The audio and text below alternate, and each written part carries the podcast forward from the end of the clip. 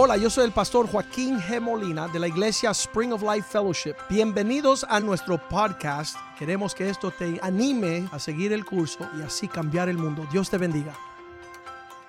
Y, y quiero hablar sobre eso esta, esta tarde. Padre, te damos gracias por tu presencia en nuestros medios. Te damos gracias por la salvación que hay en el nombre de Jesucristo. Te damos gracias por la vida que hay en Cristo, la vida que la Biblia nos señala y nos asigna y nos da los principios para poder vivir a esa altura. Pedimos que tú quites todo pensamiento que perturbe, que trae caos y falta de paz y que podamos entender tu palabra, la conversación que está escrita allí para nosotros como advertencia de las cosas que han de venir sobre la faz de la tierra. Que nuestros hijos sean herederos de esta conversación. Que nuestros nietos también puedan saber que nosotros no estamos viviendo en una vida vana, temporal, sin propósito, sino que tenemos instrucción que como una antorcha alumbra en el medio de una generación en tinieblas. Bendice tu palabra, que sea buena semilla depositada en un buen corazón que da un buen fruto y una cosecha, Señor, amplia y digna de todo lo que quieres para nosotros. Prospera tu palabra en nuestras vidas, te lo pedimos en el nombre de Jesús. Amén. Se escribe en segunda de Pedro capítulo 3, esto sería una segunda carta que está ahí preservada para nosotros. Tiene ah, tres capítulos que nos da mucha amonestación. Segunda de Pedro 3, versículo 1. Él nos habla del porqué de esta carta. Y hay personas que están um, abrumados con información de mucha índole. Creo que esta sea la más importante ah, para este día. Amados, esta es la segunda carta que os escribo. En ambas cartas despierto, eso es como que, que tu mente pueda atender con exhortación vuestra, ah, vuestro limpio entendimiento. Um, todo lo que Dios tiene para nosotros es forma de paz y de un entendimiento claro y no una confusión, no, no temor, no terror, no caos, sino que es, es una carta que nos, nos testifica y nos habla los asuntos y él dice de dónde provienen, versículo 2, para que ustedes tengan memoria, guardan memoria. Um, yo, yo trato de, de no eh, acordarme muchas cosas. Ayer estamos hablando de las ofensas. Hay una persona que usan su hard drive, su, ¿cómo es? Su disco duro para preservar todas las veces que han sido ofendidos. Yo trato de, de volar y borrar todo eso. Eso no lo voy a guardar. Ah, quiero guardar lo que la Biblia dice que yo guarde y es la memoria de las palabras que antes han sido dichas por los mensajeros del Señor. ¿Qué dijeron estos hombres que nos dejaron un entendimiento en estos asuntos? Ah, no me gusta personas que, que están tan perturbadas que no pueden ah, tener luz y, tener información que están supuestos de pasar a, nosotros. Yo le decía, mi, mi abuelo vivió 72 años sobre la faz de la tierra. Él estuvo aquí 72 años antes que yo naciese. Y yo hubiese querido que él me dejara una palabra para ayudarme a ser mejor esposo, mejor papá, mejor ah, cómo es, ah, manejar mis eh, finanzas, cómo mm, pensar bien en la vida. Mi abuelo no me dejó nada. Yo no, yo no puedo ir a mi oficina ahorita y sacar la información del consejo de un abuelo que me hubiese dejado. Inclusive cuídate de las malas mujeres o cuídate de las malas amistades. Nada. No hubo ninguna palabra. Ahora nosotros que, y yo que voy a ser un abuelo estupendo, ah, Melissa, Nick, ¿están viendo? Voy a poder darle a mis nietos sabiduría. Cada vez que yo me sienta con ellos a comerme un mango, le voy a hablar de mi Dios. Y le voy a hablar de lo bueno que es Dios y lo bueno que sus promesas se llenan y que se alejen. Y yo siempre le dije a los a los tres varones, cuando los tres varones iban creciendo, eran chiquititos así, cuando los tres varones iban creciendo, yo le decía, si tú ves una mujer que te muestra sus pechos, corre. Eso fue tremendo aviso para ellos, para no toparse con una mujer que está tratando de atraerles en una forma. Ayer que estaba con mi esposa celebrando nuestros 55 años, um, estábamos en una piscina, yo y mi esposa, uh, ella había reservado un día en la playa y cuando estábamos ahí, había una mujer, se pasó cuatro horas tirándose fotos a los pechos. Y yo decía, el novio tiene que venir por ahí. Nunca llegó el esposo, todo eran fotos para ella. Y entonces, qué horrible que no tener personas que te señale el camino de la bendición, de, de palabras de sabiduría, de, de cómo vivir la vida.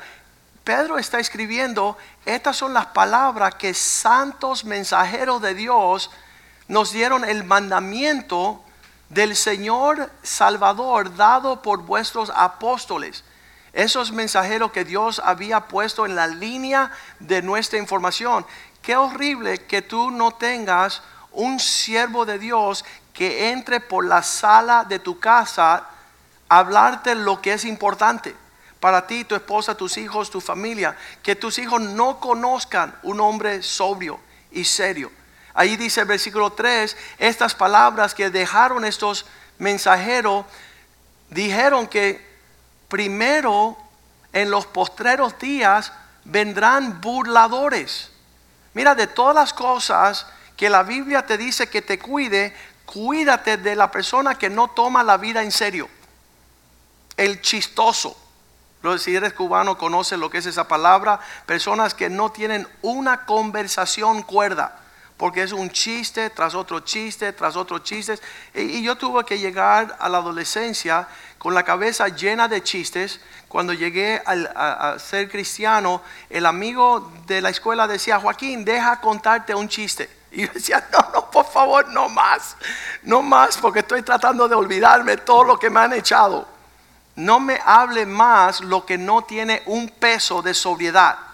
Y hay personas que le gusta. Um, en los tiempos de mis padres que no eran cristianos, ellos se rodeaban, decían, mira, este, este fin de semana vamos para la casa del, tío y de la tía y vamos a tener 10 parejas y vamos a sentarnos a escuchar Álvarez Guedes.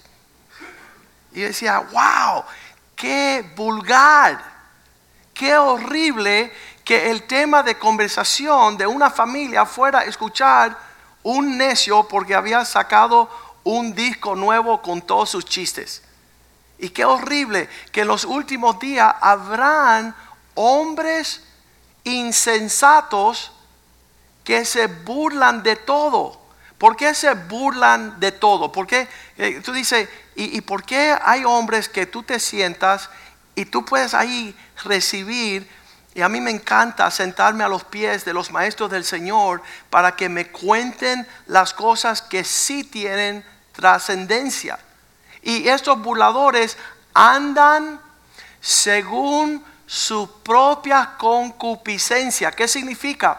Ah, estaba hablando ayer con mi hija y le decía, ¿sabes lo que estás viendo ese programa de televisor que ya tiene más de 20 años? Un grupo de jóvenes que hicieron ah, un, un programa que se llamaba Friends, Amistades. Y ya han pasado 20 años desde que ellos se juntaron y empezaban a hablar cotidianamente los problemas de los amigos y cómo se aconsejaba el uno el otro. Y yo le decía a mi hija, hija, ¿tú sabes cuántas veces tu papá ha visto ese programa? Ya que tú tienes 21 años, eso salió hace 20 años, cuando tú tenías un añito ya salió esa presentación. Yo no he visto ni un programa de Friends. ¿Por qué? Porque nada lo que hay ahí tiene nada de valor.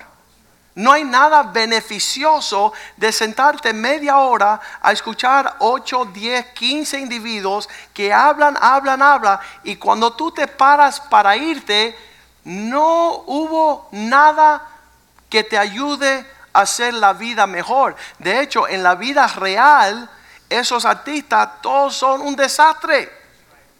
Entonces, ¿por qué te vas a sentar a escucharlos cuando no están viviendo la vida real, sabiendo que en la vida real todos ellos son una derrota? Y cuando vienes a ver la vida real de estos artistas, vete sus hijos y sus hijas. Yo le decía a mi hija, mira, te quiero enseñar una de las estrellas más grandes de Hollywood, se llama Tom Hanks. Él ha hecho las últimas 20 películas multimillonarias que son las mejores películas de todos los tiempos y vete a ver su hijo. Y le saqué un video del hijo de él que tiene 25 años y no te sabe hablar dos palabras cuerda. Nada de lo que él hable tiene trascendencia para ayudar a mi hija. Yo digo, yo quiero ver que los artistas que estás viendo, entonces obvio que mis hijos siempre dicen, bueno, entonces no se puede ver nada. Y yo digo, es verdad, no se vea. No veas nada de esa locura. Porque si tú metes basura y metes basura, ¿qué vas a sacar? Basura. Y yo no quiero que mis hijas y mis hijos vivan a ese nivel. Y entonces las personas dicen, pero ustedes son raros. Y yo digo, sí, rarísimo. Somos súper raros. ¿Sabes qué? Dormimos, tenemos familia, hay matrimonio, hay la bendición de Dios sobre nuestro hogar. Entonces aquí, amén, aquí está diciendo el Señor, en los postreros días va a haber un número de personas que son cínicos, no creen en nada, se burlan de todo. Y yo no quiero ser una de esas personas porque de ahí vengo. No, esta semana me fui a reunir con un compañero de escuela y me dijo, Joaquín, tú eras un demonio andante. Tú andabas de un relajo y otro y yo había escuchado que eres pastor ahora y me ericé, me dice él. Que tú, un loco, andes de pastor. Yo dije, sí, es verdad. Pero hace 38 años Cristo me salvó y no tolero, no tolero la necedad. No, no, no puedo vivir en eso, ese medio ambiente. Aquí está diciendo que los burladores andan según sus ah, sensualidades, sus deseos. No están buscando algo fijo y serio. Versículo 4 te dice el contraste de ser un burlador. Ellos se burlan diciendo, ¿dónde está la promesa de su advenimiento. Mira, la diferencia de ser un burlador es que ellos dejaron de creer que Cristo iba a regresar. Dice, porque desde que el día en que nuestros padres murieron, todas las cosas permanecen así como desde el principio de la creación. Todas las historias bíblicas no tienen un peso serio, dicen ellos, porque nada ha sucedido. El Señor no ha regresado. Y entonces ellos como que tiran la toalla diciendo, ya no queremos creer en estas cosas.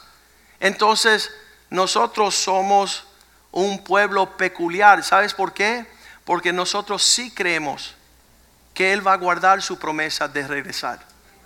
Hay, hay un pueblo de hombres y mujeres, de niños. Yo, yo estaba contando aquí esta semana me, mandaron un video de dos niños que llegaron, deben de tener dos, tres añitos, nunca habían estado en una iglesia y llegaron aquí a este lugar y durante las alabanzas ellos estaban adorando a Dios mejor que los que llevan aquí 20 años.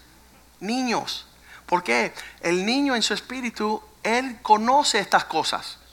Él conoce a un Dios, dice la Biblia, que la alabanza se perfecciona a través de los niños. Ellos saben cómo levantar manos. mira, estaban haciendo así. Y yo me gozaba. Yo decía, y ven acá, ¿y este enano cuándo aprendió eso?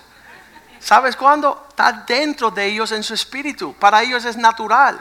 Para nosotros que somos más viejitos, wow, y no entiendo esto y por qué hay que levantar las manos. ¿Por qué? Porque Él es un Dios demasiado grande y Él te creó a ti para que lo alabara. De hecho dice la Biblia, todo lo que respira, alabe al Señor. Y tú que respiras, ¿por qué no alabas? Porque estás muerto y no lo sabes. Pero si estás respirando, perfecciona tu alabanza y empieza a decirle, Dios, gracias por mi aliento. Porque así de fácil Dios te quita el aliento. Gracias por mis hijos, porque así de fácil lo que estás disfrutando no lo tendrás. Gracias por cada momento. No hay una noche que yo no ponga mi cabeza sobre la almohada donde no le digo, Señor, gracias que tengo almohada. ¿Por qué? Pues yo he visto personas dormir en la calle. Yo he visto personas sin una cama.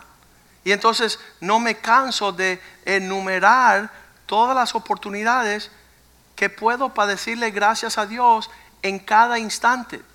Entonces aquí Él nos sigue escribiendo, acuérdate que vendrán aquellos que se burlarán, ellos no creen en el regreso del Señor, ellos piensan que como ha pasado tanto tiempo, Dios no va a guardar su promesa. Versículo 5 dice, porque ellos voluntariamente ignoran que en el tiempo antiguo fueron hechos por la palabra de Dios los cielos, también la tierra que proviene de la agua y por el agua subsiste.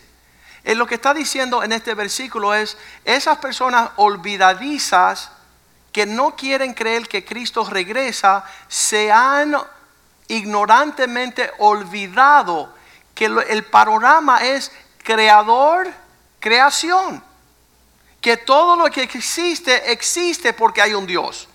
Y aunque ellos se hacen los locos y están burlándose y toman a la ligera estas cosas, es el panorama de todo lo que existe.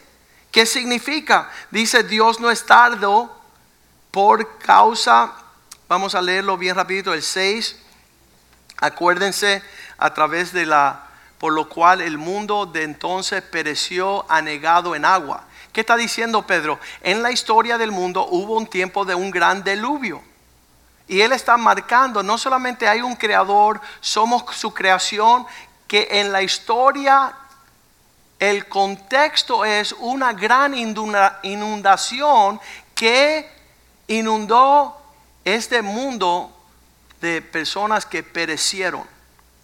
Mira, hubo multitudes que tuvieron la oportunidad de escapar el diluvio en los tiempos de Noé. Solamente dice la Biblia, Noé y su esposa. Yo estaba dándole gracias esta mañana por la esposa de Noé, porque ella lo ayudó y no lo no le estorbó. Él empezó a escuchar la voz de Dios y prepararse. Ella fue salva, él fue salvo, los tres hijos con sus tres esposas. Dice la Biblia que ocho, ocho personas fueron salvos en esta ocasión en la historia. Y en lo que las personas no quieren hablar, dicen, ay pastor, mira que tú eres tan tonto todavía hablar de esas cosas. No, no soy tonto. Quiero poner el panorama de que ese Dios que cumplió los propósitos en ese tiempo, vuelve a cumplir sus propósitos a tiempos modernos. Porque Jesús dice, eh, será, vamos a leerlo, Mateo 24, 36, serán como los días de Noé pero el día y la hora nadie sabe, ni aun los ángeles del cielo, solo mi Padre. Versículo 7, 37, perdón. Mas como en los días de Noé, así será la venida del Hijo del Hombre. Entonces no soy tan loquito. Yo quiero que lo que le pasó a Noé me pase a mí a Ivette. Ella no me está estorbando de que yo busque del Señor. Y mis tres hijos, varones con su esposa, mi hija, que todos estemos dentro y no fuera de la arca dentro del plan de Dios y no en las cosas que quizás tiempos modernos nos atrae y nos entretiene para no estar considerando lo que tenemos que considerar. Ahí dice que por su palabra, versículo 7, 2 Pedro 3:7, por su palabra esos cielos presentes y esas y esa tierra que ahora están reservadas, la misma palabra guardados por el fuego en el día de juicio y de la perdición de los hombres impíos. Una destrucción por agua, ahora viene la advertencia de la destrucción por fuego. El día de Noé fue el agua. Y él advirtió a todas esas personas en esos tiempos de que se prepararan para estar alineados al propósito del Creador. No bebiendo, comiendo, casándose, dándose en casamiento, dice la Biblia, comprando y vendiendo. Mira lo que dice el versículo 8. Acuérdense que para el Señor no ignoren esto, que para con el Señor un día es como mil años y mil años como un día. En lo que tú dices, bueno, han pasado ya demasiado tiempo, no va a suceder. De repente, ¡pum! Vienen los tiempos, como la Biblia dice, versículo 9. Y el Señor no está retardando su promesa según alguno la tiene por tardanza. Él no está haciendo tarde a lo que Él dice porque Él se olvidó, sino que esta tardanza es su paciencia para con nosotros. ¿Por qué? Porque Él no quiere que ninguno perezca, sino que todos procedan al arrepentimiento. ¿Qué significa? En lo que yo hablo de los artistas y las celebridades que están moviéndose en cosas de vanidad, créeme que mi corazón es que ellos sean salvos. Y yo me desvivo por predicarles a ellos en tiempo y fuera de tiempo. Quisiera una, una oportunidad hablar con cada persona según estos asuntos que son, son sumamente importantes. En lo que está explicándonos esto Pedro, que él no quiere que nadie perezca, sino que todo el mundo sea, Él está siendo paciente. Versículo 14, mira lo que nos dice. Por lo cual, oh amados, estando en espera de estas cosas, ¿cómo estamos? En espera. Como estamos esperando estas cosas, procurar con diligencia ser hallados por Él sin mancha e irreprensible, viviendo en paz. Señor, todavía hay, tiene que arreglar esto, mira, se, se me olvidó esto, mira, yo quiero rectificar aquí, quiero sanar allá, quiero... Tú, tú estás en los asuntos de prepararte para su venida, para que no haya manchas, para que no haya situaciones donde no hay paz. Esa, fue la conversación con nuestro hijo esta semana. Ah, le dije, Joshua, en, vez de, de, ver a los bufetes de abogados llenarse de millones, sé como tu papá y camina con el Señor en la senda de la paz. Disfruta tu carrera, pero, pero mayormente atesora las cosas que la Biblia dice que tú atesores. Y busca de lo que Dios nos instruye para vivir en esa realidad y no enredados. ¿Cuántos saben que el Espíritu Santo no se enreda? Nosotros nos enredamos, pero Él no. Entonces, Él no ocupa el espacio de mucha actividad. Que decir, si una persona que siempre está desviviéndote por hacer algo, estás re mal. Porque en quietud y, y descanso hallarás al Señor. Cuando tú estás disponible, Espíritu Santo, ¿qué tú quieres? ¿Qué tú quieres que yo me meta o no me meta? Le digo a los pastores, los pastores son candidatos por hacer muchas cosas. Y, yo le he dicho, ¿sabes qué? No quiero hacer muchas cosas. Quiero hacer las cosas pocas que Dios quiere que yo haga. Y cuando yo termine mi tarea, quiero ser hallado fiel. ¿Qué, y, qué de los chinos? ¿Y qué de los haitianos? ¿Y qué de los brasileños? ¿Sabes qué? No sé. Dios me da una tarea y yo estoy manos a la obra en la tarea que Dios me ha dado. No me quiero abrumar con muchas cosas. Quiero ser fiel como esposo, pues si no soy si no soy un fiel esposo, ¿qué puedo hallar como siervo de Dios? Quiero ser un papá, quiero tener las finanzas en orden, quiero, quiero atender las cosas que Dios prospera y bendice. Y, en esa cuestión habíamos hablado el miércoles que Dios es un Dios real. Y, y las personas que están entangled, como enredado, la pita la tiene enredada, no pueden pescar, no tiene carnada, no tiene anzuelo, no tiene nada, no sirven. ¿Por qué? Porque no han sabido andar con rectitud, no han sabido ah, eh, hacer las cosas al tiempo de Dios. Él, él, nos está hablando todas estas cosas, quiere que, nos, eh, que, entendamos. Mira lo que dice el versículo 15, en paz y tener entendido que la paciencia de nuestro Señor es para salvación. No, no te abrumes a hacer cien mil preguntas por qué el Señor no hace, por qué no viene. El Señor sabe lo que está haciendo. Tú eres el que está como trompo en, un baile, ah, loco dando vueltas sin saber. Es para salvación, como también nuestro amado hermano Pablo, Pablo nos dejó cartas escritas según la sabiduría que Dios le había dado. Él ha escrito, dice el versículo 16, que personas que no conocen, casi en todas sus epístolas, hablando en ellas de estas cosas, Él nos explica, Pablo habla casi cada vez que escribe te está mostrando la venida del Señor, la preparación, las actitudes correctas que tenemos que tener, entre los cuales hay algunos difícil de entender. Muchas veces nos habla Pablo que, que si dormido estuvo en la tercera del cielo y uno está diciendo, wow Señor, llévame allí. Quiero visitar los lugares, tú no haces acepción de personas. Quiero, quiero yo tener un intercambio como los hombres de ayer y inconstancia dice los cuales los indoctos, los que no saben y los inconstantes tuercen, como también hacen todas las otras escrituras para su propia perdición. ¿Conoce una persona que te quiere hablar de Dios y tú sales más perdido después que hablaste que antes que hablaste?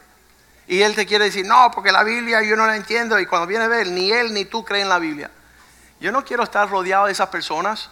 Yo quiero estar rodeado uh, con personas sobrias, personas que, yo lo dije esta mañana, la hermana Mirta Prieto, su vida es la mejor prédica que yo he escuchado.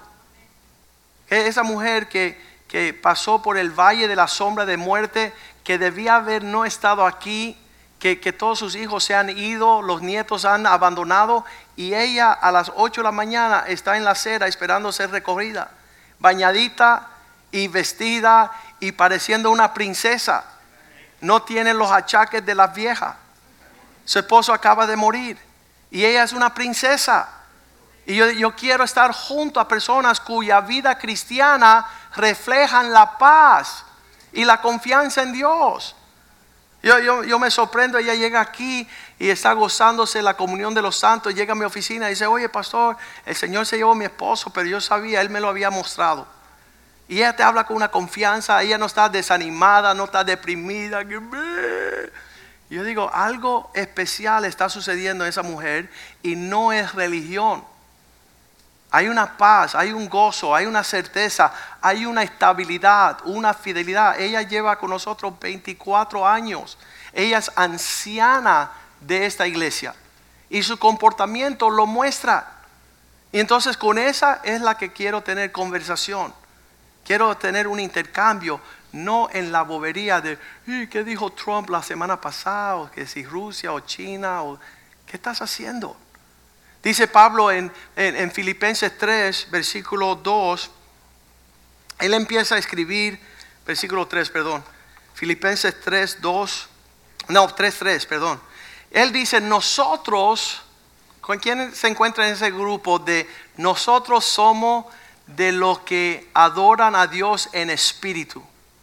Lo que en espíritu servimos a Dios, gloriándonos, regocijándonos en Cristo Jesús. ¿Eres tú la persona que sirve a Dios y celebras a Cristo? A eso le está escribiendo. ¿Y quiénes son estas personas no teniendo confianza en la carne? ¿Qué significa eso? Que en cualquier momento que nosotros menospreciemos lo que tenemos y lo perdemos. el vecino mío que vive al lado, su, papá es pastor en la iglesia donde nos convertimos hace 40 años. Y, le digo, ¿sabe la diferencia entre tú y yo, que tenemos la misma edad? Que a ti se te olvidó donde Dios te sacó. Y yo no quiero volver a ese mundo de tinieblas e incertidumbres. Yo no quiero vivir una depresión, una angustia. Yo quiero que el gozo del Señor sea mi fuerza.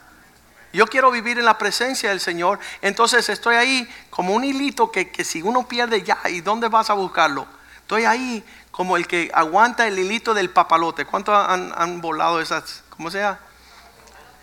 Esa, esa cosa, si tú, tú, te suelta el hilo, ya, ¿cómo, ¿cómo lo encuentras? ¿Dónde lo buscas? Si tú pierdes el hilo de caminar con Cristo. Y Él dice, nosotros somos aquellos que servimos a Dios, celebramos a Cristo y no le damos ni media picada a que la carne coja su apogeo. Nosotros no tenemos confianza en la carne. Ahora, ¿qué es lo que él dice el versículo 4? Yo tengo suficiente, aunque yo tengo también suficiente de qué confiar en la carne. En otras palabras, Pablo está diciendo, yo soy tremendito. Si a mí me dejan, yo voy a resolver. Pero no quiero vivir en ese mundo. Quiero negarme de ese mundo de, que yo soy, no sé si dije esta mañana, el cheche, ¿verdad? El bárbaro, el, mira que yo sí tengo todas las capacidades. Yo no tengo nada. Y él decía así, yo tengo también en qué confiarme según la carne. Si alguno piensa que tiene de qué confiar en las cosas terrenales, normales, yo más que él.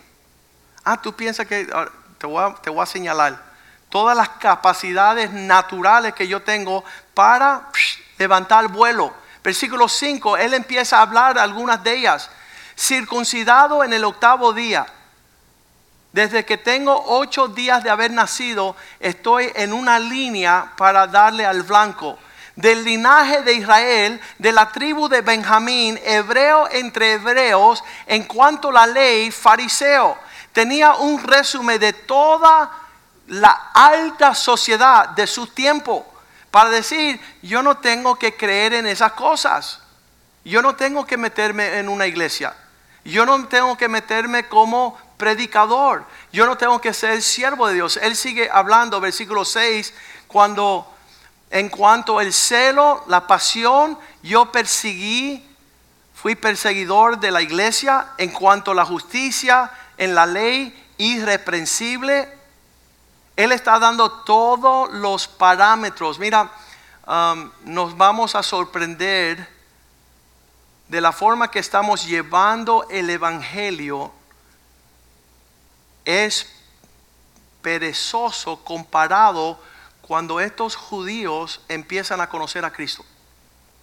Nos van, nos van a transversal.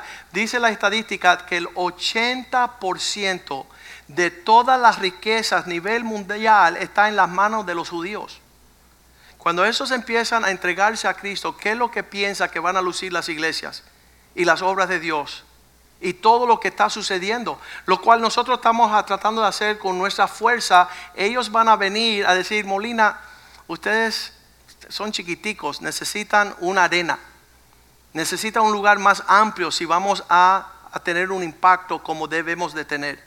Y Pablo está diciendo, en lo natural yo tengo de qué confiarme, tengo muchas elementos para poder mostrar lo increíble que soy, versículo 7, más, pero cuantas cosas me eran para mí ganancia, todo lo que yo tenía en el lado de ganancia, mira, yo soy el bárbaro, yo sé del lenguaje, yo sé cómo entrar, cómo salir, cómo vender, cómo comprar, cómo... él tenía toda la estadística, conocedor, todas estas ganancias las cosas cuanto eran para mi ganancia, la estimo como pérdida.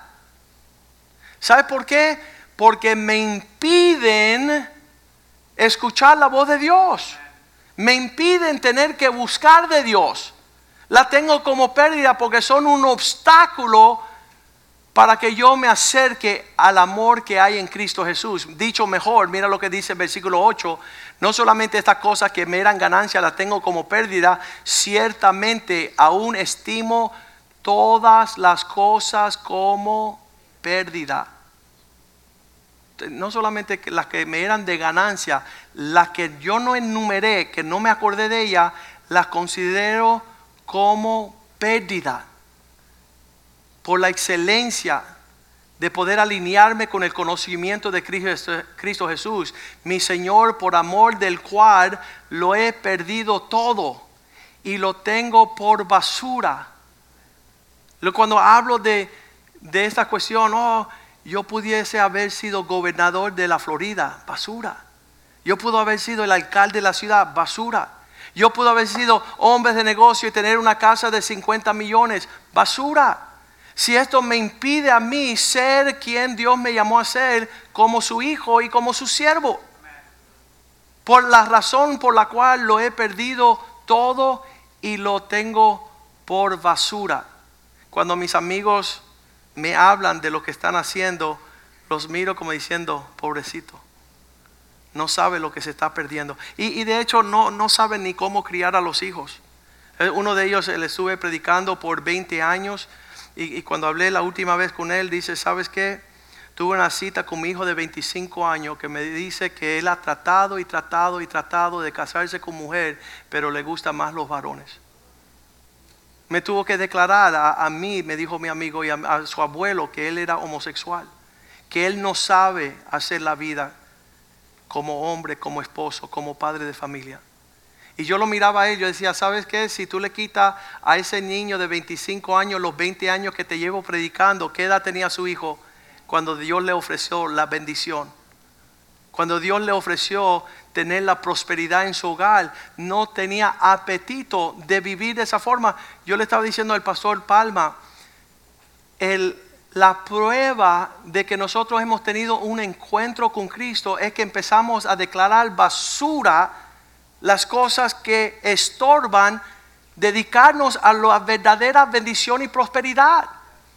Yo no quiero llenar, eh, el, amigo mío dice, no, porque acabo de comprar un, yate de 150 pies. Y yo decía, tú, tú quieres que yo festeje que tú acabas de comprar, eh, él estaba hablando de su suegro, mi suegro acaba de comprar un barco de 150 pies, un 150 es grandísimo. Y yo dije, yo conozco a tu suegro, el hombre más infeliz de la tierra, porque no tiene ni un amigo para invitar en ese barco. No puede disfrutar lo que tiene. Es una tortura.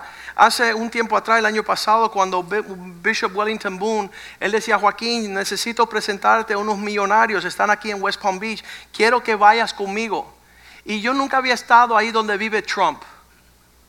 Y yo decía, wow, ¿cómo será vivir entre los multibillonarios? Y me invitaron una tarde, llegamos temprano y dice, ¿sabes qué? No va a dar tiempo no comer un almuerzo porque es muy caro, pero una sopita así. Vamos a tener una sopa de los millonarios. Y yo me siento en este restaurante y veo todos los millonarios rodeados y dice, la sopa del día. Sopa del día, wow, qué tremendo. Sopa de chícharo fría. Y eso es una burla. Esto tiene que ser el mismo diablo. Que si tú sigues su agenda para tu vida, prepárate a comer chícharo frío. Y yo decía, ¡ah! ¡Qué horrible! 25 dólares una sopa de chícharo frío. ¿Sabes qué? Una tortura para los millonarios. No, esa es la última moda, by the way. El diablo te tiene preparado una vida llena de tortura fuera del propósito de Dios. Por eso cuando Pablo dice, eh, lo tengo todo lo que este mundo me quiere ofrecer, basura para yo ganar lo que Cristo tiene para mí. Y yo, yo digo, eh, la persona que tiene un encuentro con el Señor tiene que tener esta experiencia donde tú le dices al mundo, ¿sabes qué? Ya no más de tu basura. Quiero sentarme a la mesa diestrada por Dios para mi vida.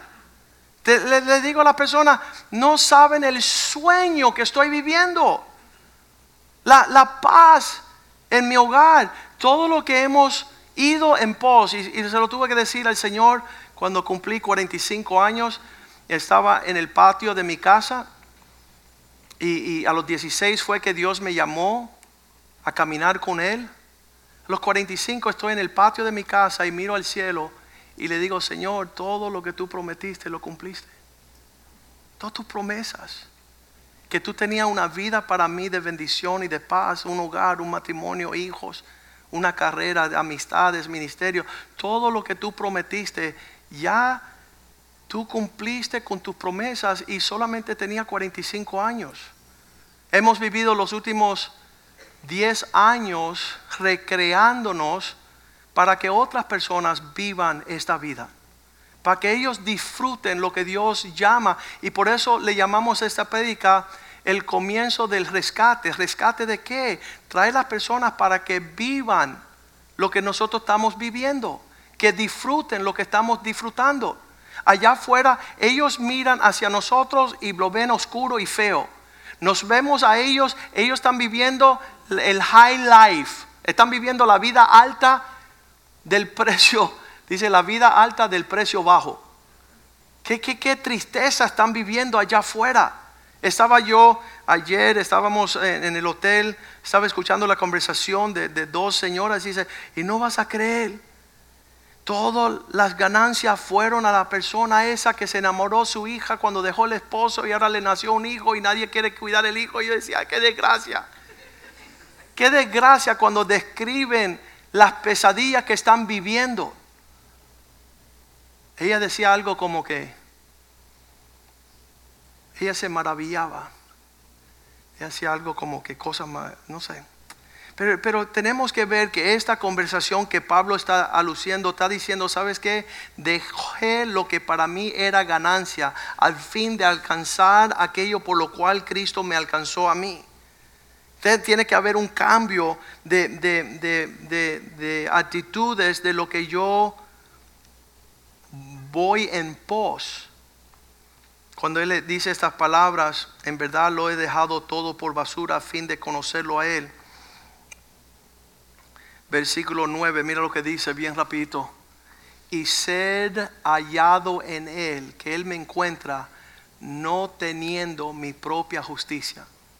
En otras palabras, el día que tú puedes decir, ¿sabes qué? Yo no soy bueno, pero Dios sí es bueno. Sabes que no tengo la actitud de todo lo que Él me ha dado, pero Él ha sido, le ha placido a Él entregarme todo, que es por la ley, sino que es por la fe de Cristo la justicia que es de Dios, que viene por la fe. Hay una, hay una herencia especial que nos llega a nosotros, que, fuera de nosotros movernos en pos de esta urgencia que tiene Dios para nosotros, no la vamos a alcanzar. En esto dice, quiero apresurarme a segunda de Pedro capítulo 2 para tocar tres temas aquí bien rapidito.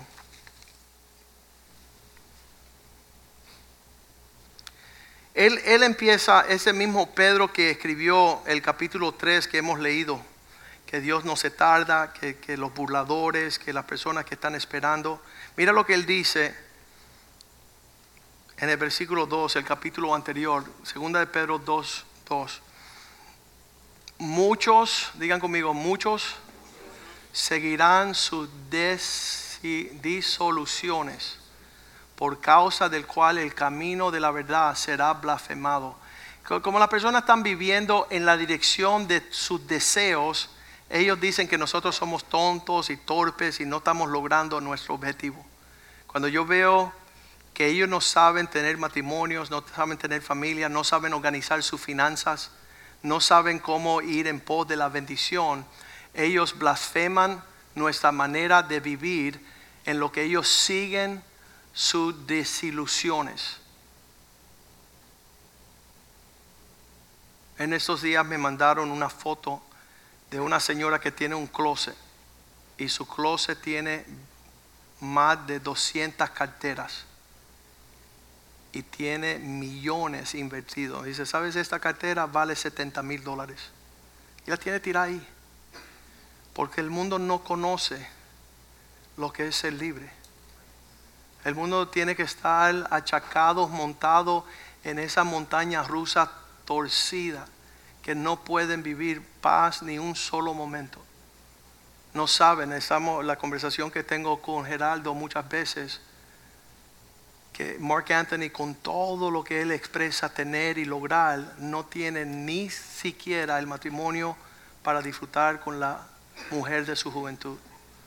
Ofrecerle a sus hijos la paz de un hogar eso tiene un precio que no tiene, no tiene valor, es, demasiado e, exagerado lo que Dios tiene para nosotros. Ellos viven en este mundo según sus búsquedas. Versículo 3 dice que ellos por avaricia, el deseo de tener más, harán mercadería de vosotros con palabras fingidas sobre los tales ya de largo tiempo, mira lo que dice aquí, bien importante, ya hay una medida de condenación y su perdición no se duermen.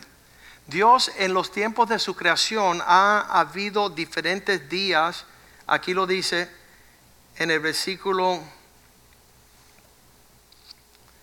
empieza a listar de todos los que en tiempos pasados no pudieron escuchar lo que Dios le estaba diciendo. Versículo 4, pues Dios no perdonó a los ángeles Dice, acuérdate para atrás, haz memoria de la historia. Cuando los ángeles se rebelaron en el cielo contra Dios, Dios no los perdonó. Aquellos que pecaron, sino que arrojándolos al infierno, los entregó a prisiones de oscuridad para ser reservados al juicio. Eh, tú levantas un dedito, esa es primera muestra de algo que aconteció en el principio. Hubo un tiempo en el cielo donde hubieron ángeles que se rebelaron contra Dios y no siguieron. Dice que Él los arrojó al infierno, están en cadenas perpetuas esperando ser enjuiciados. Versículo 5, no solo ellos, sino también el mundo antiguo. ¿Quiénes son el mundo antiguo? En el tiempo de Noé. Sino que guardó a Noé, el pregonero de justicia, con otros siete. Noé y siete son ocho ¿Quiénes son? Su esposa, sus tres hijos y sus esposas. Ocho personas trayendo el diluvio sobre el mundo de los impíos. Eso también, junto con los ángeles, están los tiempos antiguos. ¿Qué más? Versículo 6. Y él condenó a destrucción a las ciudades de Sodoma y Gomorra. Número 3. Repudiéndose, reduciéndolos a ceniza y dice, poniéndolos de ejemplo a los que habían de vivir impíamente. Tenemos los ángeles, tenemos Noé, tenemos Lot.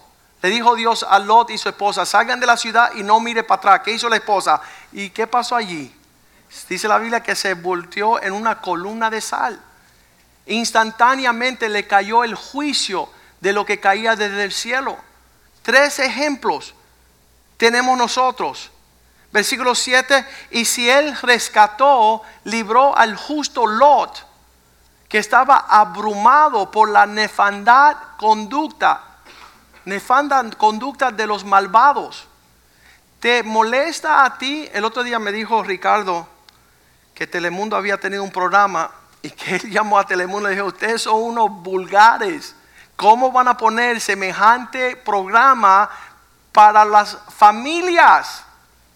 Porque ustedes están grabando cosas que son torcidas. Esa es la definición ahí. Nefanda conducta. La próxima vez que usted ve algo torcido, tú dices, mira que nefanda conducta. De estos impíos. Qué vulgar pueden ser. Las personas que están montadas en el tren de no seguir a Cristo. Versículo 8. Él libró al justo Lot porque este justo que moraba entre ellos, Sodoma y Gomorra, afligía cada día su alma justa, viviendo y oyendo, viendo y oyendo las cosas hechas inicuas de ellos. En un ambiente perverso, ¿cómo has de escuchar la conversación? ¿Cómo, le explica a tu nieta, a tu hijo, las cosas torcidas? Yo pensaba que mi abuela que vivió a 102 años iba a morir ante tiempo por las cosas que vio las cosas que veía suceder en nuestros tiempos modernos, qué locuras son. Versículo 9. Sabe que el Señor, sabe el Señor librar de la tentación a los piadosos. Y mientras que Él puede librar a los piadosos, Él también puede reservar al mismo tiempo los injustos para ser castigados en el día de juicio. Entonces, lo que está sucediendo, todas estas cuestiones, nos explica, versículo 10, quiénes son los injustos, mayormente aquellos que siguiendo la carne andan con concupiscencias, inmundicia y despreciando el señorío atrevidos contumaces no temen decir mal de las potestades superiores. Hablan súper mal de las cosas que la Biblia nos habla ser reverente. Estas personas que siguen su forma de vivir están rechazando, dice el, el versículo 12, son como animales hablando mal de las cosas que no entienden como animales, irracional, nacidos para presa, de destrucción, perecerán en su propia perdición. Dios está trazando una línea para que nosotros escapemos. Eh, no es nada nuevo. En, en, la eternidad hubieron los ángeles que siguieron a Lucifer y todo su complot. En el tiempo de Noé había las personas que no querían entender. Uh, en los tiempos de Lot había todo un número de personas. Yo tengo allí Génesis 19, que usted lo lea después, para que tú veas todo lo que sucedió en esa familia las veces que Dios le dijo que salieran corriendo y ellos no creían. Mira lo que dice Génesis 19, 14. Llega el yerno de Lot. Entonces salió Lot y habló con sus yernos. Tenía dos hijas. Lo que había de tomar sus hijas y les dijo, levantaos y salir de esta ciudad porque Dios está por destruir la ciudad. Escucha lo que ellos respondieron, más para ellos les pareció a sus yernos como que si se burlaba, como si era un chiste. Lo mismo que leímos en el libro de 2 de Pedro 3, que en los últimos días habrá burladores, personas que no toman en serio estas cosas. Créeme que la responsabilidad que tengo es que nosotros tengamos un diálogo de estas cosas aún más precisa.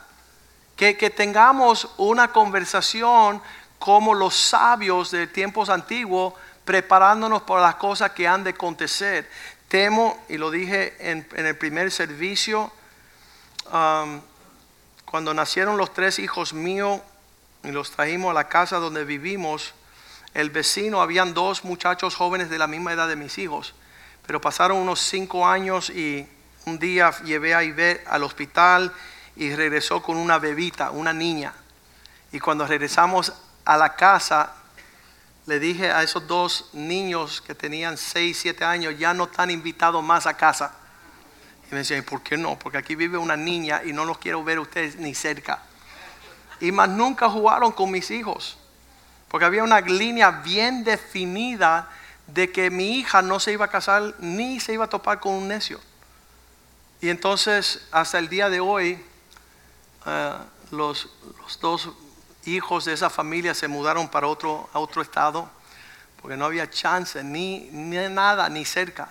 Aquí en la casa de Dios, cuando mi hija tuvo 10 añitos, también tracé una línea. Tuve todos tus amiguitos que son varones, despídete de ellos, porque no te van a ver hasta el día de tus bodas. ¿Para qué? para que no se confundiera que ella se prepare para su esposo. su esposo me va a querer un montón a mí, porque he cuidado de mi hija toda su vida. Ella también tiene un sentimiento de que nosotros, dice la gente, hoy son raros, somos rarísimos. Pero sabes que hay paz, hay, hay, un propósito, hay, hay una rectitud. no los vamos a dejar al azar estas situaciones. Somos, somos el Señor nos enseñó vivir con un entendimiento radical y urgente de no dejar, ay, mira qué sucedió, qué sorpresa. No va a haber sorpresa aquí. Aquí va a haber la certeza de ver las promesas de Dios cumplidas y, y, realmente quiero lo mismo para todos.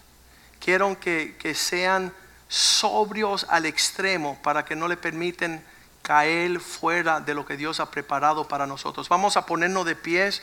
Um, y, obviamente dejamos un legado para que nuestros hijos puedan vivir de la misma manera.